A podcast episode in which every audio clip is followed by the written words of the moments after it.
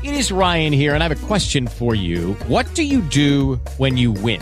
Like, are you a fist pumper? A woohooer, a hand clapper, a high fiver. I kind of like the high five, but if you want to hone in on those winning moves, check out Chumba Casino. At ChumbaCasino.com, choose from hundreds of social casino style games for your chance to redeem serious cash prizes. There are new game releases weekly, plus free daily bonuses. So don't wait. Start having the most fun ever at ChumbaCasino.com. No purchase necessary. VGW. Void were prohibited by law. See terms and conditions. 18 plus. Hello, it is Ryan, and we could all use an extra bright spot in our day, couldn't we? Just to make up for things like sitting in traffic, doing the dishes, counting your steps, you know, all the mundane stuff. That is why I'm such a big fan of Chumba Casino. Chumba Casino has all your favorite social casino style games that you can play for free anytime, anywhere with daily bonuses. That should brighten your day a little. Actually, a lot. So sign up now at chumbacasino.com. That's chumbacasino.com. No purchase necessary. VGW. Void were prohibited by law. See terms and conditions. 18 plus. O podcast que você ouve agora é uma produção da Central 3. Cristo Redentor, braços abertos sobre a lado, do lado, do lado, do lado, do lado, do lado,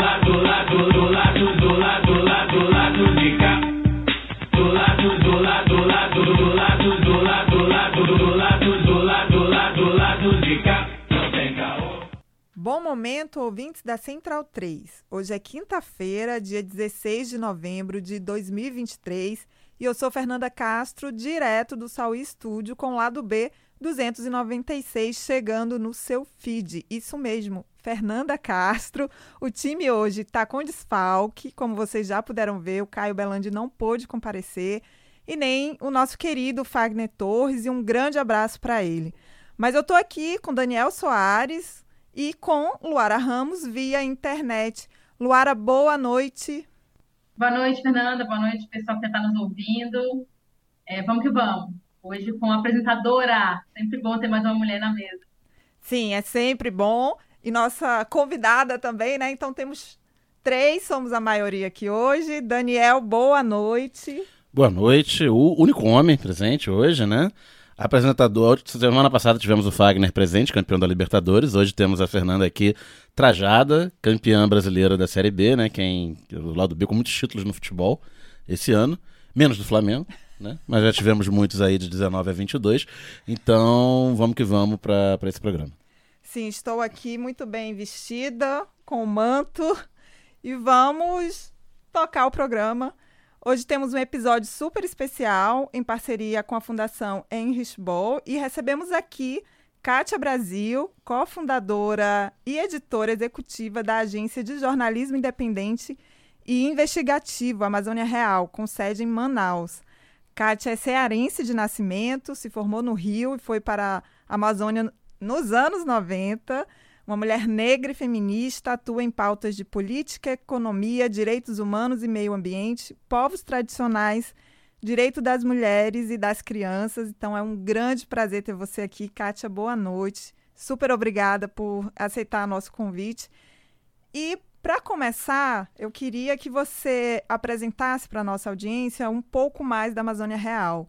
O que é o veículo, como ele se estabelece na disputa da narrativa do norte do país, como foi a criação e quais os desafios de tocar um espaço de comunicação assim, principalmente em tempos como os atuais, onde a Amazônia é um tema tão pertinente e importante. Super bem-vinda. Boa noite, Fernanda, todas, todos. Nós somos realmente a maioria aqui, somos quatro mulheres, mais o Daniel.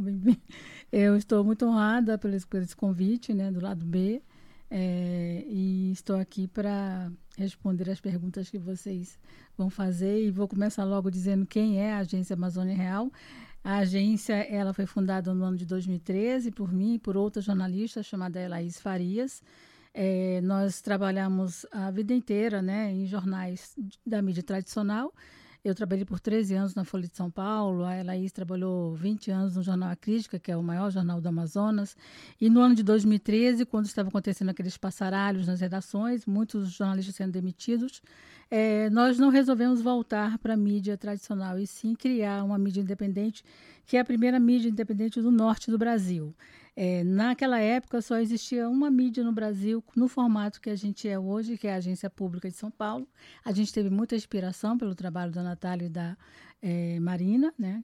É, são duas jornalistas que criaram esse modelo de negócios é, um pouco antes da gente, em 2011. E no mundo já existia, nos Estados Unidos, o próprio público, no, em El Salvador, o El Faro. Então, mídias que a gente conseguiu se é, inspirar e criar a agência Amazônia Real totalmente independente e voltada ao, investi ao investigativo e principalmente dos crimes ambientais que acontecem na Amazônia, questões de corrupção, não só na área pública, mas também na áreas da, da, das próprias organizações em que é, fornecem uma série de, de questões para os povos indígenas. Então, a gente avaliou que era necessário, sim, ter uma frente de jornalistas que pudessem investigar esses casos de violações de direitos humanos contra os povos indígenas, quilombolas e ribeirinhos, que, na verdade, são os focos do nosso trabalho.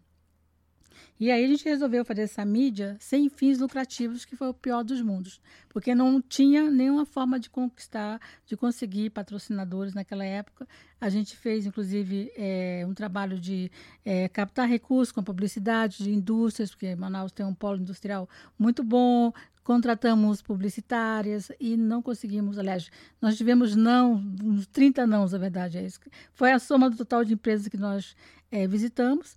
Então, os recursos eram os próprios mesmo, nossos, também indenização, eh, recursos da Elaíse, e a partir de 2014 que a gente conseguiu fazer projetos e pedir recursos para as fundações filantrópicas que apoiam a mídia. A primeira que a gente recebeu o financiamento foi a Fundação Ford, depois chegou outras, CLUA, Op Society, e recentemente conseguimos, desde o ano passado, ter um apoio da Fundação Ball. É, só para complementar, você falou um pouquinho da, de uma dificuldade que é fi financeira, né? Mas quais outras dificuldades vocês tiveram?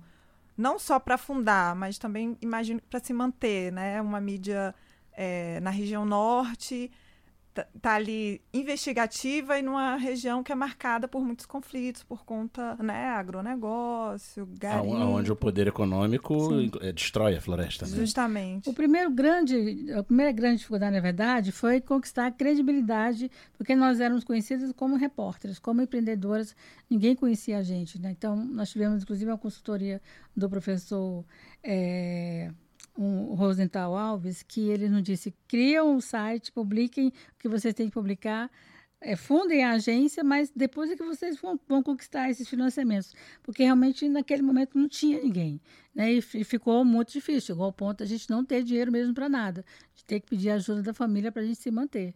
Eu tenho família, ela também tem família, então ficou muito difícil, quase que a gente desistiu. Não foi fácil chegar ao ano de 2014. Eu acho que foi o ano que dividiu realmente se a gente continuaria ou não.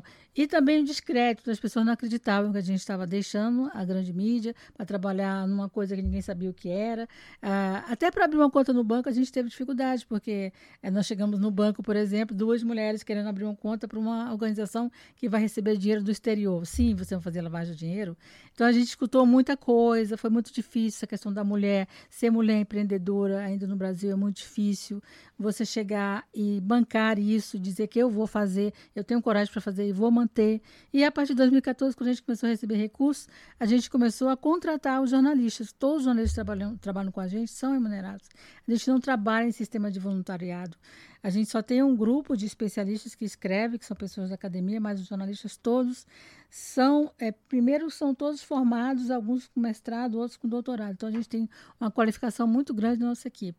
Segundo, que a gente começou a é, formar, a partir de 2015, uma rede de jornalistas. A gente, tem, a gente tem jornalistas em todos os estados da Amazônia, onde a gente pode colocar os jornalistas muito mais próximos dos fatos que estão acontecendo. Então, em vez de a gente contratar uma pessoa de Manaus, por exemplo, a gente contrata no Acre, em Rondônia, no Amapá, no Pará e nos interiores também, porque nessa cidade tem os comunicadores, a gente hoje tem uma, uma gama, um grupo de, de jovens comunicadores que a gente investe com oficinas para ensinar a comunicação para eles. Então a gente realmente criou um leque muito grande de profissionais. E trabalhar com esses assuntos áridos, né, que são os conflitos ambientais, a, as ameaças aos povos indígenas, os assassinatos que acontecem na Amazônia e até hoje estão na impunidade, isso é muito duro para a nossa equipe. Não é fácil cobrir esse tipo de situação, mas a gente consegue chegar e consegue investigar, inclusive consegue provocar tanto as polícias federal, civil, a Secretaria de Estado a investigar, o próprio Ministério Público. A gente faz um trabalho muito grande de impacto para esses órgãos, é, de fato, investigar e prender os culpados e responsabilizar as pessoas que que provocam esses crimes na região. Porque por muito tempo, e até hoje, a Amazônia é uma região que não tem é, punidade de fato. É, os, os, inquéritos ficam guardados, né? ficam ali arquivados, ninguém faz nada. Então, o que, que a gente começou a fazer? A gente começou a trabalhar a essência do jornalismo investigativo e dizer jornalismo investigativo não é aquele que você faz com relatório da polícia ou do Ministério Público, é aquele que o jornalista coloca a mão no, na denúncia e vai investigar de fato, como a gente conseguiu mostrar em diversos, em diversas reportagens especiais que nós fizemos. Kátia, aqui quem fala é Luara. Bom, jornalismo independente é uma parada completamente desafiadora, né? A gente aqui também está lutando. É, fora dos grandes centros, então, parece até meio utópico. É, que, assim, aprofundando um pouco o que a Fernanda já trouxe aí na pergunta, é, o que, que você acha que diferencia a sua atuação agora na Agência Amazônia Real do trabalho que você fez na imprensa tradicional? É, inclusive, você já falou né, com relação a financiamento, mas também de acesso aos locais, falou que você tem uma, uma rede, né, uma, uma estabelecida. É, porque me parece também que mesmo os veículos mais tradicionais, ou essa imprensa né, já consolidada, mas não tem ideia de como alcançar essas histórias que estão no interior do Brasil, né? Como é o caso da Amazônia, das pessoas que aí vi, ali vivem, e também eu acho que por não saber lidar com outra cosmovisão, como quando a gente fala de povos originários, por exemplo. Como é que é essa diferença de lidar agora com esse é, eu vou dizer, é, é um outro mundo para a gente que está do lado de cá, né? que, que, que, não vê isso o tempo todo. Mas como é que foi, assim, adentrar este Brasil? Nós temos dois aspectos nessa questão. Primeiro, que é você lidar, trabalhar com o jornalista local. Muitas mídias nacionais, por exemplo, não valorizam esse jornalista. Acham que eles não sabem escrever, acham que eles não sabem é, fazer uma matéria especial para um grande público. E, ao contrário, a gente começou a, a na verdade, valorizar esse jornalista e ensinar eles a fazer o jornalismo investigativo de uma forma que, que às vezes, eles trabalham é, e viajam, né? A gente consegue levar esse jornalista para os lugares mais distantes da Amazônia para que eles consigam entrar em territórios que nunca tiveram acesso a um jornalista. Eu, eu mesmo já, consegui, já viajei para vários territórios que nunca tinha recebido um jornalista na vida. A comunidade inteira nunca tinha feito um trabalho como jornalista e a gente consegue fazer isso porque, primeiro, que a região amazônica é imensa, né? É impossível cobrir a Amazônia, a Amazônia inteira, né? São 20, quase 30 milhões de, de, pessoas que vivem lá, nove estados, né? São quilômetros de fronteiras, então é uma diversidade cultural é, muito grande, de territórios mesmo, geograficamente, né?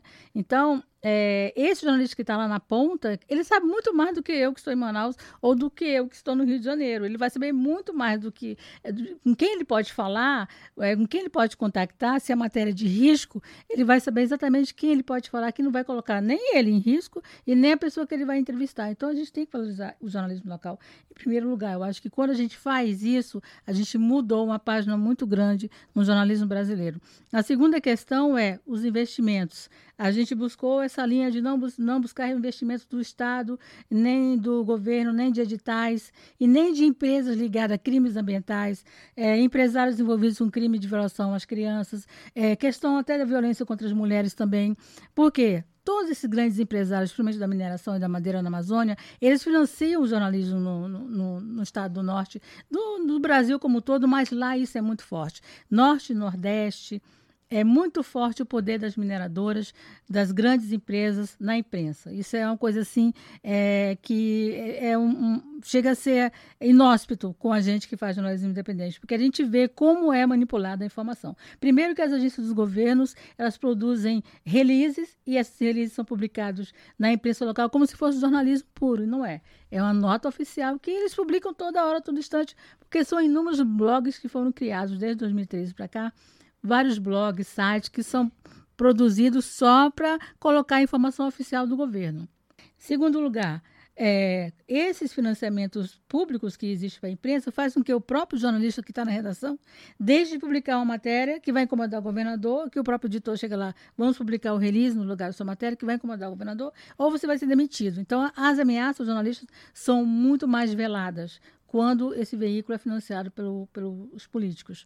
Em terceiro lugar, a gente percebe uma, uma naturalização é, dessa violação de direitos, na minha opinião, é uma violação, violação da nossa democracia. Quando a gente lê a mesma notícia em todos os veículos de um mesmo assunto, tem alguma coisa errada na nossa, na nossa sociedade, vírgulas. né?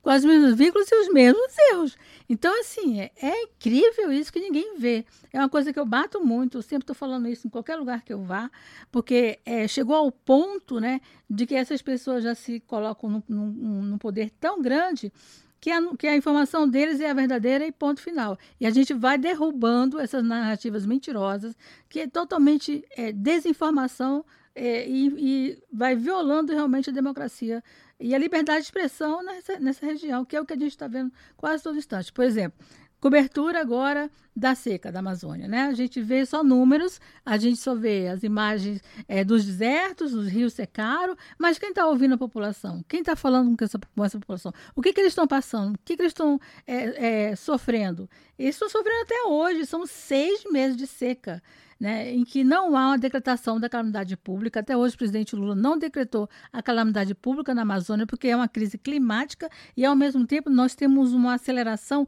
da devastação como nunca vimos antes.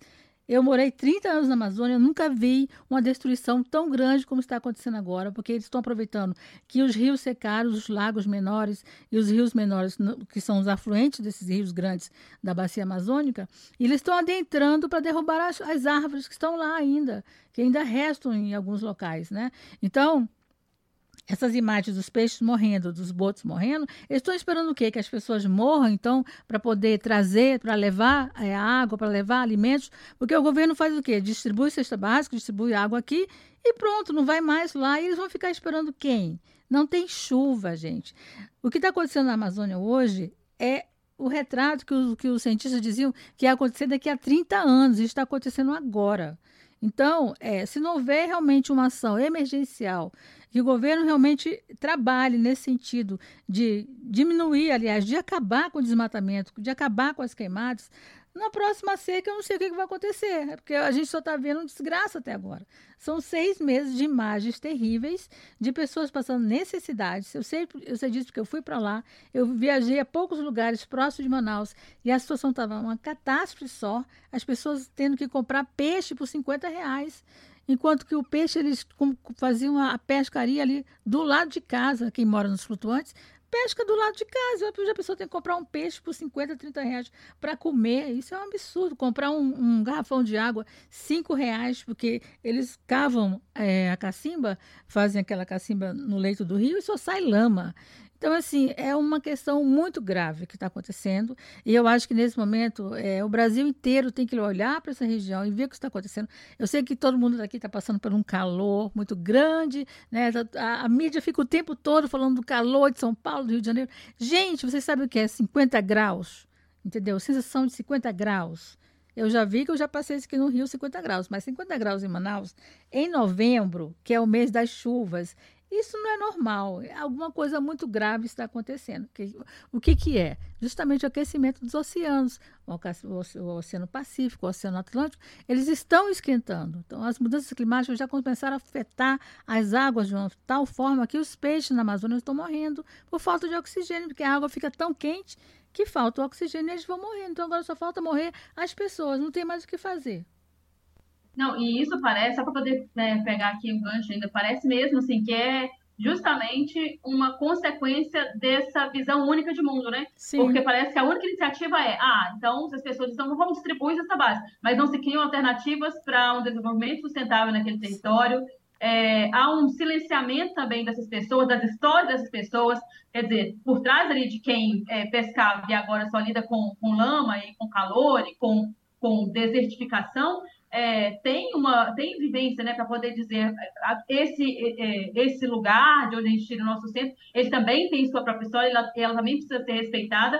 E aí a gente começa, né, entra nesse ciclo de não pensar essas alternativas, né, Kátia? Sim. De, de mundo, de vivência, de, de, de possibilidades dentro daquele território. Assim, é um negócio realmente que, que assusta, até porque pela primeira vez na história a gente tem Ministério de- dos Povos Indígenas, né, por exemplo, algo completamente ligado a, a- E assim, o governo Lula também tem falado muito sobre a pauta né, da mudança climática, a pauta ambiental, mas não pode ficar só no discurso, né? Não, não pode. Tem que agir. Nós temos uma ministra que a gente sempre é, é, teve na Marina Silva, é, digamos assim, uma referência ambiental internacional. Temos a Sônia- Sônia Guajajara, a primeira ministra indígena do governo Lula. Então, o governo realmente ele trouxe é, muita inclusão, que é o que eu acho que todos nós que somos do campo progressista sempre pensou, né? nessa diversidade, na inclusão, é, mas é preciso agir realmente, porque a situação já chegou a um ponto, né, que eu, eu vejo, eu, eu, eu vi pessoas que estavam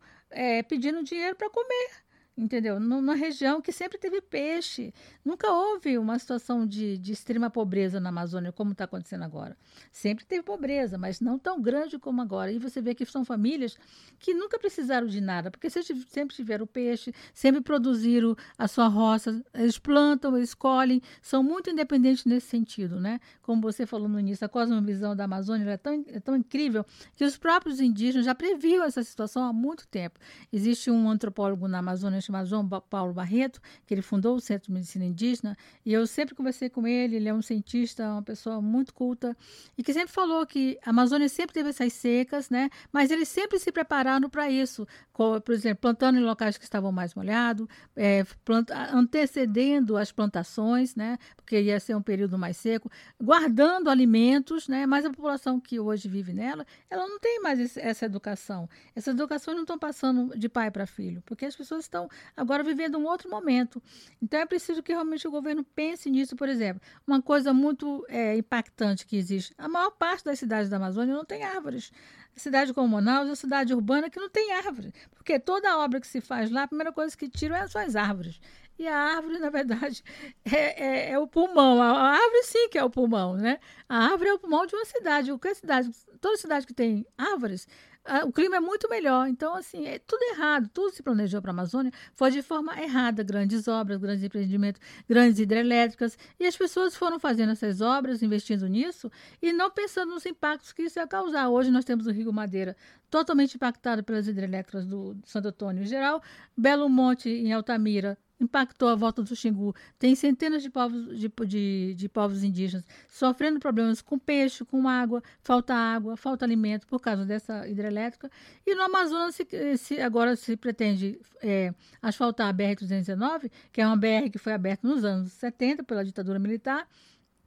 Ela foi asfaltada, mas teve uma, uma metade dela que o asfalto acabou, apesar de inúmeras obras de manutenção do Exército, que ganharam muito dinheiro para fazer aquelas obras, e até hoje é, não se mantém aquela é, BR como, como deveria acontecer. E agora querem passar o asfalto. E o que, que vai acontecer? Vão abrir muito mais estradas, vão invadir muito mais territórios que estão é, totalmente isolados, que são nativos ainda, onde inclusive vivem centenas de povos indígenas isolados, ninguém nem conhece essas pessoas. Então, assim, é só realmente si- situação é, grave e que a gente não consegue ver uma luz aonde vai acabar tanta destruição. Peço licença para dar uma pausa no programa e apresentar os nossos parceiros. O sorteio para apoiadores e apoiadoras do lado B é um oferecimento da Camisa Crítica. Ouvinte também tem 10% de desconto no cupom Lado B no site www.camisacritica.com. E tem novidade: a Camisa Crítica colocou sua banquinha para revenda de seus materiais no Sol e Sombra, bar que fica no bairro Bela Vista, em São Paulo. E vale lembrar que tem camisa crítica também aqui no Rio, no armazém do MST e na livraria Leonardo da Vinci, ambas no centro do Rio. Torcer para a camisa crítica chegar logo em mais cidades. Camisa crítica criada para uma esquerda que não tem medo de dizer seu nome. E que tal aprender inglês, espanhol ou francês de maneira leve, dinâmica, com afeto e senso crítico? Conheça a WeCreate, o curso de idiomas parceiro do lado B. Acesse www.wecreateidiomas.com. Sigam também nossos parceiros nas redes sociais. Obrigado pela atenção e voltamos ao programa. Kátia, a gente falou aqui mais cedo, né, que na, na Amazônia o poder econômico é ligado à estrutura, a, a setores, né, que, que são agressivos ao, ao meio ambiente, né? mineração, é, agricultura, o agro, a- o polo industrial de, de Manaus e a, a imprensa local, a nacional também, né? Temos o Agropop aí no intervalo do Jornal Nacional, mas a imprensa local acaba também se- sendo muito dependente do financiamento desses setores econômicos e a imprensa local, junto com a nacional, produz uma opinião pública. Né? E, e na Amazônia, embora a gente tenha milhões de pessoas vivendo, né, numa extensão de terra muito grande, a gente acaba tendo, se não a maior parte, uma parte muito significativa da população urbana. Né? Manaus é uma metrópole com 2 milhões de pessoas, Belém outra, e tem, tem cidades médias, né, como Marabá, Altamira, Santarém, importantes. E essa população urbana, por ser ligada a, a setores né, industriais, de serviços da, da mineração e do agro, acaba achando que não depende da, da floresta e acaba tendo uma agenda com, com, com essa opinião pública produzida pela imprensa e pelo seu dia a dia, acaba tendo uma. é, com, a alienação né, do processo de trabalho, acaba tendo uma agenda de, de des- desenvolvimento né, na, na cabeça deles. Né? Eu estive em Manaus em 2020, um pouquinho antes da pandemia, e todo mundo só falava do asfaltamento da BR-319. Isso que você falou Até agora, que o hoje. Bolsonaro tinha prometido, que aí a gente falava, ah, o Bolsonaro aí, né, e tal. Ah, é bom porque ele vai asfaltar a 319. O pessoal não falava nada, só falava que era legal que ia asfaltar a BR-319. Ah, e falando da, da imprensa local também, o governador do Amazonas é um egresso da imprensa, Sim, né, um sim. radialista, o Wilson Lima. É, queria saber como é, é, duas- então são duas perguntas em uma. É, a audiência do site, não sei se vocês têm as estatísticas do Amazônia Real, se ela é mais nacional ou se é, é mais local, né? Se, se impacta na- no, no público local.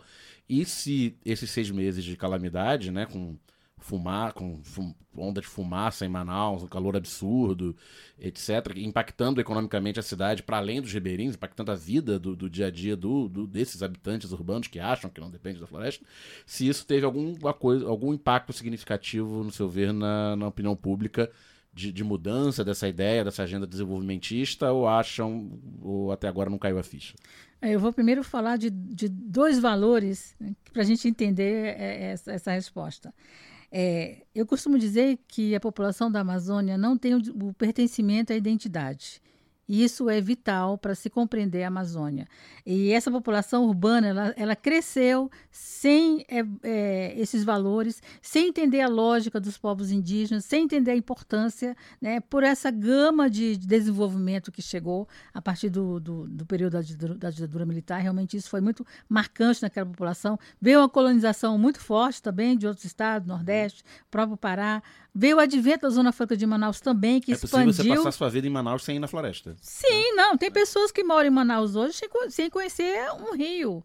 Né? Vivem lá, são urbanos, vivem em, em condomínios fechados com piscina, e quando entra um jacaré na piscina, faz o escândalo, chama o bombeiro. Porque quando chove, né, tem a enchente, o jacaré vai parar, vai parar de boa né, para nadar numa piscina de um condomínio de luxo. A gente cansa de ver isso.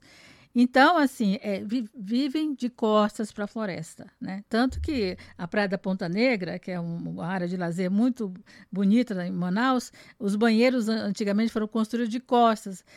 O que ficava na frente da praia eram os banheiros. Quer dizer, um, um- um- um- um projeto arquitetônico totalmente errado. Hoje já mudaram, né? mudaram essa visão. Como também mudaram a visão da introdução dos povos indígenas na, na universidade, nas escolas, mas ainda existe muito preconceito. Dito isso, nós temos uma população urbana que não se interessa pelas questões da Amazônia, são mais interessados pelo que acontece no Rio de Janeiro, São Paulo, na polícia, eh, no mundo artístico, mas na Amazônia, não. Quando a Amazônia Real eh, foi fundada, nós fomos muito criticados, as pessoas perguntavam, o que vocês vão falar da, do Amazônia? Ah, vocês querem se exibir? Ah, vocês vão falar do- dos índios? Sim, aqui só vivem índios, os índios vivem aqui também, os urbanos. Nós temos uma comunidade indígena em Manaus com mais de 40 indígenas que vivem lá, estudam, trabalham, né? E temos é um estado onde há a maior população indígena do Brasil, quase 100 mil indígenas vivem hoje no Amazonas. Então, como é que a gente vai negar essas identidades, esse pertencimento? É impossível, né? Então, o que acontece? Essa, essa questão é, da audiência é um grande desafio nosso. Nós temos, é, es- em 10 anos, nós temos é, mais de 15 milhões de, de acessos no nosso site, temos uma média mensal de 200 mil é, le- leitores no nosso site, fora as redes sociais todas que a gente trabalha, mas é, a maior parte dos nossos leitores estão em São Paulo. Infelizmente, eu digo graças a Deus também, porque eles estão lendo a Amazônia, estão conseguindo visibilizar também, através de São Paulo, as nossas notícias. Mas é, é São Paulo, é Rio de Janeiro, Belo Horizonte, Goiânia. Quando ah, os assuntos do Pará ou, ou, do próprio Amazonas têm um pico de audiência, porque tem uma notícia que agrada a eles, que não é ambiental, é outra notícia que não é muito sobre índio, entendeu? Então ainda tem muito esse preconceito é, em relação à, à, própria leitura do site. Né? E a gente tem acesso em 180 países. A gente é super líder nos Estados Unidos, na Índia, é, enfim, Portugal, Europa. Tem inglês ou. As tá traduções, tá as traduções são pelo tem Google. É, Google. hoje o Google está com uma ótima tradução, as pessoas leem direto, fazem tradução. A gente recebe é, é, assim, comentários de vários países. Então, nós não temos muito problema com a audiência, não. Nosso maior problema, nosso grande desafio é fazer com que esse leitor do norte, da própria Amazônia, se veja né, queira, queira é, se interessar de fato por essas notícias. Agora, uma coisa boa que também existe na Amazônia Real é o interesse dos estudantes, das universidades, das escolas. A gente tem um, um, trabalho muito grande durante o ano todo, digo assim, pelo menos de março até outubro, em receber os estudantes que fazem mestrado, doutorado, TCC. A gente sempre se divide para ouvir cada um e, enfim, ajudá-los, né? Também participamos de eventos em escolas e universidades. Participamos o ano inteiro de eventos, viajando para vários lugares do Brasil, até fora do exterior, que a gente recebe muitos convites. Então, assim, a gente conseguiu realmente criar assim, um vínculo muito grande com a sociedade, essa sociedade que tem interesse na região amazônica, essa sociedade que quer conhecer realmente de fato aquela região e dar visibilidade àqueles povos. É, vou voltar um pouquinho aqui para a gente falar sobre essa questão do fazer jornalístico mesmo, assim, porque imagino que no governo Bolsonaro deve ter sido muito difícil fazer jornalismo investigativo naquela região, né? Existia ali uma máquina de fake news ali controlada por interesses é, dos governos e também que estava aliado a, a os mineradores, né, garimpeiros, enfim. Então, como é que foi fazer jornalismo nesse sentido? Como é que vocês lidavam com isso? Como é que era lutar contra essa máquina de fake news é, em relação à Amazônia, os povos e toda a pauta, né? Assim, é, tava era, era uma pauta muito grande o tempo inteiro, né? Por conta da, de todas as violências que ocorriam por lá. Como é que foi fazer esse? Como é que vocês lidaram com isso? Se pessoalmente você também foi atacada nesse processo? Olha, o, quando o Bolsonaro ganhou a eleição, já foi assim um choque para a gente, né? Porque é, logo passou dias, né, da eleição em outubro, né, novembro ele foi eleito primeiro turno, ou segundo turno, né? É, duas, duas comunidades indígenas foram atacadas, uma lá no, no Vale do Javari, né, onde assassinaram depois, em 2022, Bruno e Dom. É, os pescadores passaram ali na frente das bases da FUNAI, já saíram atirando, né? Ou dizendo, ó, vencemos e agora, agora é com as armas. E na região de Pernambuco, os, pan, os pancararu, é, os pancararus nos procuraram denunciando que tinham sido atacados, tinham queimado a, a escola e o posto de saúde. Além da, das etnias da Amazônia, a gente também trabalha em algumas frentes de etnias que nos ajudam, que querem a visibilidade, como os Pancararu em Pernambuco e os é, Guarani Calvá em Mato Grosso do Sul e também os Caiagangue. A gente visitou é, é, ano passado uh, essa terra indígena que, que é a origem do marco temporal lá no, em Santa Catarina. A gente tem essa expertise também. E aí, o que, que nós fizemos? Né? A gente já estava desenvolvendo um plano de segurança para trabalhar em campo, Nesse ano de 2018 foi o ano que a Elaís foi à terra indígena do Vale de Javari fazer uma entrevista com os povos que estavam é, já falando dessa situação de insegurança, de não ter, de não ter policiamento, na parte toda dos rios, é, eles receberem ameaças e, e, os próprios pescadores invadindo aquele território. Já, já, já existiam essas ameaças, né? E aí é, a gente montou esse plano de segurança justamente para o repórter vai e volta com segurança e começamos, a, a, a colocar, inclusive, é, alguns protocolos na nossa equipe, que era protocolo de segurança de vida, a gente trabalha com seguros de é, acidente, trabalhamos com dois seguros, e, e, depois, quando chegou a pandemia, começamos a trabalhar com seguros de saúde. Então, são três seguros que a gente coloca. Até hoje, colocamos a Covid ainda, porque naquela região ainda tem muita ainda tem muita incidência, né? É, quando chegou a, a pandemia, que virou o caos de fato, né? Porque nós estávamos contando que o vírus estava chegando nas terras indígenas, inclusive de etnias isoladas. E aí eu, eu e a Laís fomos atacadas por um, uma liderança é, supostamente indígena, né? eles dizem que é indígena, mas a etnia não aceita essa pessoa como indígena. E nós notamos que ele estava meio aliado ali também com o pessoal da Secretaria de Saúde Indígena, que era, que era coordenada por um coronel. E essa pessoa, esse indígena, passou uma hora no, no Facebook atacando eu e a Laís, ataques misóginos, é, dizendo que a gente recebia dinheiro de ONG, que a gente era mentirosa, que esse vírus não ia chegar lá na aldeia. Enfim, era, era, foi uma coisa assim bem orquestrada, bem é, é, é, é, assim, foi horrível, né? Foi muito difícil. E a gente já tinha ali um contato com advogados nessa época, já estávamos começando a ter um acesso a advogados e eles disseram para a gente não compartilhar, não falar nada, só guardar o material, arquivar, né? Para a gente poder entrar com ação depois. Naquele momento a gente estava com muito trabalho.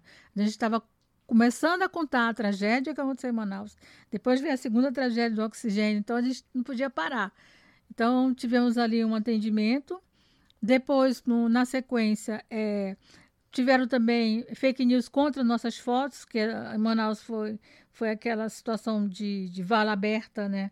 É, aquela tragédia sem explicação até hoje, que não havia necessidade de fazer aquilo com aquelas pessoas.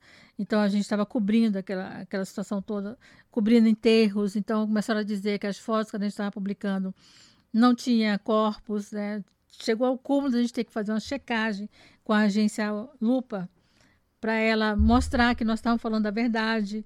E, ela, e, os jornalistas tiveram que entrevistar as famílias dos mortos, das pessoas que foram enterradas, assim, falar com o fotógrafo, falar com o repórter, para fazer uma checagem de fato, dizer, não, nós estamos falando a verdade. Assim, é um absurdo, né? Mas a gente teve realmente bastante apoio e, consegui, e foram os próprios leitores que começaram a nos alertar que estavam fazendo fake news com as fotos da Amazônia Real. Então, assim, era, a gente começou. No jornalismo investigativo, a apuração é uma coisa muito importante, né? A gente já checa tudo, mas a gente teve que redobrar muito mais a, che a checagem de fatos, porque é, estávamos ali de frente né, com esses ataques de pessoas que estavam é, usando as nossas matérias para produzir fake news. Então, é, foi muito grave isso, muito grave. Mas tivemos também apoio da Brage. É, participamos de um projeto chamado Comprova, que uma, uma pessoa da nossa equipe participou para aprender também a responder mais rápido quando acontece esse tipo de situação. E foram basicamente, basicamente esses casos que aconteceram, né? Não teve uma ameaça velada, de fato, né? Assim que eu digo de pessoas que, que fez alguma coisa de, de ataque na rua, né? não aconteceu. A gente teve muito cuidado. Também passamos todos a trabalhar em casa. A gente deixou de ir para a redação porque não tinha condição de trabalhar por causa do vírus. Mas ficamos muito cansados é, e tivemos muitos problemas de saúde mental. A gente teve um apoio do Repórter Sem Fronteiras e 15 profissionais da nossa equipe passou por psicólogos. Até hoje tem gente da nossa equipe que tem psicólogo, é, porque necessitou, entendeu? Porque a gente vivenciou duas tragédias muito grandes, porque não foi só relatando que estavam morrendo aquelas pessoas. Familiares meus, parentes, né? pessoas muito próximas. E teve um grande amigo nosso que morreu nesse, nesse período, foi o Nilo Clareto, um fotógrafo lá de que trabalhou no Estadão, inclusive eu trabalhei lá também, mas ele morava em Altamira, então ele morreu nesse período. E foi uma, uma tragédia muito grande, porque ele teve que ser transferido para São Paulo, porque o, o hospital de Altamira não tinha oxigênio, entendeu? Enfim, então foram muitas dores que nós passamos nesse período. E, e ver um presidente da República é, fazer graça, entendeu? E, enfim, desacreditar a vacina, desacreditar essa doença, né? Que, que até hoje existe ainda, mesmo tomando vacina, ainda está tendo vírus, ainda está tendo Covid. Então foi muito duro, não foi fácil. Bom, Kátia, você atua em diversos frentes, né? Eu queria puxar um pouco aqui para o seu currículo também, que é é realmente impressionante. É, e atua em organizações que defendem o direito das mulheres, inclusive é funda, uma das fundadoras de um time de futebol feminino. Conta pra gente essa história aí também, como é que é a atuação né, em território da Amazônia, o que, que você destaca como é, desafio das mulheres nesse território? Tem, tem desafios que são é, próprios dessas mulheres? É, na verdade, a violência contra a mulher no norte do Brasil é muito grave, né? Você sabe que é um dos estados ali, Amazonas, Rondônia, Roraima, ah, o feminicídio é uma coisa muito grave. É, eu já tenho, eu já tenho um envolvimento com, com ah, as feministas desde 2017, né? Eu participo do Fórum eh, das, das Mulheres de Manaus, que é um fórum onde a gente discute não só a defesa dos direitos das mulheres, mas também eh, algumas mulheres às vezes resgatam outras mulheres de situações de violência, né? É incrível esse trabalho que elas fazem. São mulheres do, do, do movimento feminista histórico do Amazonas. É, também eu participei de um, de um projeto chamado A Partida, que foi uma ideia da Márcia Tiburi, que ela queria criar um, um partido eh, político e acabou não dando certo, mas aí desse movimento nós conseguimos fazer ali vários debates sobre política, né, para empoderar as mulheres também a ter o acesso à política institucional. É, em 2018 eu participei do movimento Ele Não, né, participei ali na coordenação, inclusive naquele período muitas mulheres sofreram ameaças porque os bolsonaristas diziam que a praça do Largo São Sebastião ia virar uma praça de sangue. E aí nós tivemos que nos articular com o Ministério Público, com a polícia, para que o movimento houve, houvesse eh, de fato e não, não, não virasse uma, uma- aquela ameaça que eles estavam prometendo. E tivemos mais de 5 mil pessoas na praça do Largo São Sebastião nesse dia do Ele Não, que teve aqui também, né? Foi muito importante isso para as mulheres. As mulheres avisaram, né? Tentaram avisar, mas a tragédia não teve jeito. Enfim, eu participei eh, de uma campanha também na Copa de 2019 chamada Jogue, eh, aliás, Jogue como uma garota, que é uma, uma campanha da marca Peita, lá de Curitiba, criada pela Karina.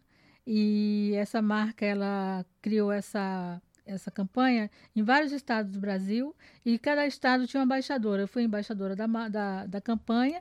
Nós fizemos um, um- essa campanha num bar em Manaus, então as mulheres puderam eh, torcer pela, pela seleção feminina do Brasil. Foi muito interessante essa, eh, esse projeto. E aí, depois, quando acabou eh, a Copa do Mundo, nós não ganhamos, né? Mas a gente fundou o time Jogo por uma Garota em Manaus e lá em São Gabriel da Cachoeira também, onde tem a maior população indígena do Amazonas, que, inclusive tem muitos times de mulheres indígenas, é incrível o trabalho que elas fazem lá, também criaram o time. E aí esse time, o meu time foi criado com mulheres de todas as idades, de 15 até 70 anos.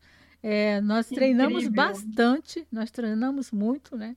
Eu não podia correr porque eu tenho problema na coluna, mas eu coordenava muita coisa. E o time ainda existe, né? Está um pouquinho parado, mas eu mantenho sempre contato com elas. E foi um, foi um trabalho assim maravilhoso, assim, uma, uma- um empoderamento das mulheres para o futebol assim incrível, né? E inclusive tinha muitos talentos, algumas grandes jogadoras ali.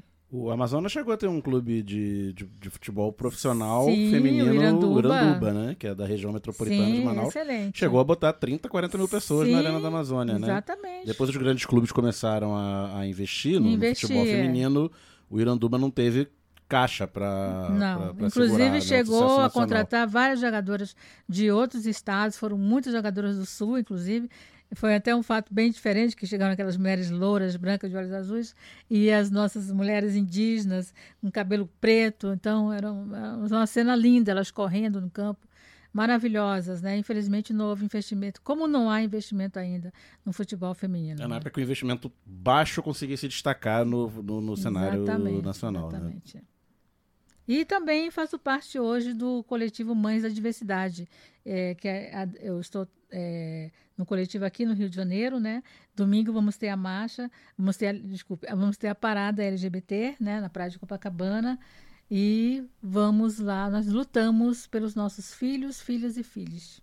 É, então, para a gente fechar, eu, eu acho que já está super no nosso horário. Você falou lá no início um pouco sobre a cobertura jornalística em relação a essa região e à crise climática, né? Assim, a gente sabe que a crise climática ela atinge de maneiras diferentes, né? Toda a população, a população mais mais pobre, a população negra muito mais atingida.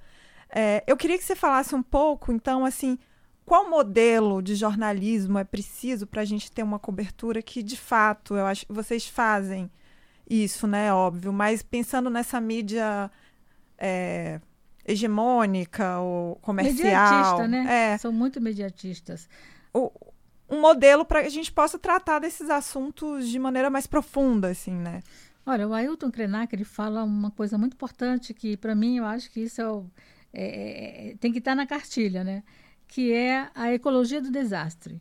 É, o que é a ecologia do desastre? É você, na opinião dele, falar do que já aconteceu. Mas nós, jornalistas, temos o dever de falar do que pode acontecer. Ou seja, se a gente escreve, por exemplo, que Mariana ia ter aquele desastre, gente, muitos jornalistas sabiam que aquilo ia acontecer. Brumadinho, a mesma coisa. Né? Fazer matérias investigativas né, do que poderia acontecer. Mostrar os caminhos, porque o jornalismo é isso. Né? É exatamente a gente falar para a sociedade não só as coisas boas, mas as coisas ruins também. Né? Tem que abrir a mente das pessoas e tem que alertar. Nós, nós- eu sempre digo que o jornalista carrega as dores do mundo. Por que a gente carrega as dores do mundo? Porque a gente sabe, a gente tem conhecimento, fala com os especialistas e as pessoas dizem. A- o cientista Felipe Fiançade já dizia há 20 anos atrás: daqui a 30 anos a Amazônia vai virar um deserto. A Amazônia está virando um deserto agora, entendeu? E ele vem dizendo isso há muito tempo, todos os cientistas que, inclusive, são premiados no Brasil e no exterior.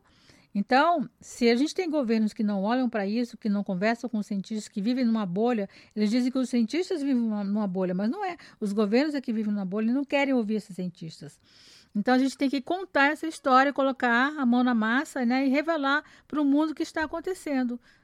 Eu acho que esse é o caminho. Né? Se você está aqui no Rio de Janeiro, faz uma matéria sobre Petrópolis, sobre os danos, os danos ambientais, é, os locais aonde pode cair as casas, aonde as encostas não estão mal feitas. A gente sabe que muitas vezes o jornalista quer escrever e não pode, é ameaçado até pelo narcotráfico. Tem lugares aqui que os jornalistas querem falar sobre as encostas, nas favelas não podem falar porque o narco- narcotráfico não deixa. As empresas não deixam, o governo não deixa, o prefeito não deixa. Então, não é possível que não tenha um veículo independente no Rio de Janeiro que não possa falar a verdade. Então, acho que no Brasil tem muitos jornalistas investigativos que são independentes. No Nordeste tem o Marco Zero. Aqui em São Paulo tem a Ponte de Jornalismo, que faz um trabalho fantástico. A agência pública eh, tem o trabalho das meninas que trabalham com as minas, que também trabalham sobre a questão das mulheres. Então, nós temos várias mídias independentes que não estão amarradas a, a esse poder econômico das grandes empresas e nem dos políticos com a imprensa. Então, eu acho que essa, esse é, é o caminho. Não é fácil. Não é fácil mesmo. Mas tem, alguém tem que fazer alguma coisa. Até porque, Kátia, eu acho assim que quando a gente vê essas é, pequenas histórias, né, ali do- neste caminho, me parece que as ações é, elas surgem de uma forma muito mais, claro, né, coletiva sempre, mas elas é, me parecem muito mais próximas da gente. Eu acho que às vezes quando chega aqui é, os grandes né, veículos vão é, noticiar essas tragédias, que nunca são tragédias, né, elas são anunciadas sempre pelas pessoas que vivem naquele entorno, mas quando eles vão anunciar, todo mundo parece que fica com aquela sensação de ai, que horror, aconteceu do nada, o que, que eu poderia fazer, né? Quando, na verdade, essas histórias estão do nosso lado o tempo inteiro. Quer dizer, eu vivo aqui em Vila Velha, no Espírito Santo, e quando chega o período, né, tá chegando aí dezembro, tá o período de chuva, é aquele são pessoas que todo ano precisam refazer suas vidas por causa das chuvas. Isso. Quer dizer, essa crise né, é, ambiental, climática, ela existe para todos nós de formas diferentes, talvez em proporções diferentes, mas essas histórias estão, estão do, do- do nosso lado, né?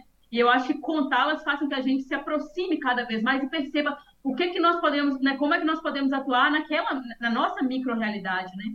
Isso, exatamente. Então, gente, vamos encerrar por aqui. E antes da gente encerrar, eu só vou dar um recadinho aqui super rápido. Ajude a financiar o seu podcast preferido em orelo.cc barra lado B do Rio por 10 ou 20 reais por mês via Pix ou cartão de crédito. Você nos ajuda a manter os conteúdos atuais e ainda consegue consumir conteúdos exclusivos. Se você está meio quebrado, pode baixar o app da Aurelo e ouvir gratuitamente o Lado B e outros podcasts que quiser. E ainda remunera a gente. Teste Aurelo, o melhor app de podcast do Brasil. O lado B também aceita doações avulsas via Pix. Manda aí pra gente lado B do Rio, arroba yahoo.com, ponto- ponto com, desculpa. É, Kátia, super obrigada, Obrigada. foi um grande prazer. Espero poder, né? Esperamos sempre con- poder continuar dialogando Sim, sim. com você, com a Amazônia Real, para que a gente possa tratar desses assuntos e ter mais isso que tanto você falou como Luara, né? Mais histórias, mais pessoas se interessando pelos, por esses temas que são muito importantes. Tchau, Daniel. É, antes disso, só pra finalizar aqui o tchau da Kátia, como é que a gente te acha? Como é que a gente acha o Amazônia Real? Quais são as redes sociais? O endereço? A Amazônia Real, tá- é, o site é amazoniareal.com.br. Estamos em todas as redes sociais, é, Instagram, Facebook, Twitter. Também temos uma página no YouTube com vários documentários, vídeos que as pessoas podem acessar. Tudo é acessado gratuitamente. Nós trabalhamos com Creativo Commons, então o pessoal pode distribuir, dando crédito, está tudo ok. Visite a Amazônia pela Amazônia Real. Luara, um abraço. Abração, pessoal. Fernanda, Daniel, Kátia, obrigada. Que papo bom. É, apesar né, dos desafios que a gente né, sempre coloca, que você colocou, que trouxe aqui pra gente. É sempre bom ouvir quem faz jornalismo de verdade, né, com compromisso com a notícia, com as histórias das pessoas e trazendo para perto da gente essas histórias, né? Então, muito obrigada, obrigada ao lado B por proporcionar isso mais uma vez e a todo mundo que ficou com a gente até agora. Então a gente fica por aqui. Semana que vem a gente volta com mais uma live B do Rio, no mesmo horário de sempre, 19h30 no canal do YouTube do Lado B. Um abraço e até lá. Tchau, obrigada. Valeu, tchau, tchau. noite. Este podcast foi editado por Fernando Cesarotti.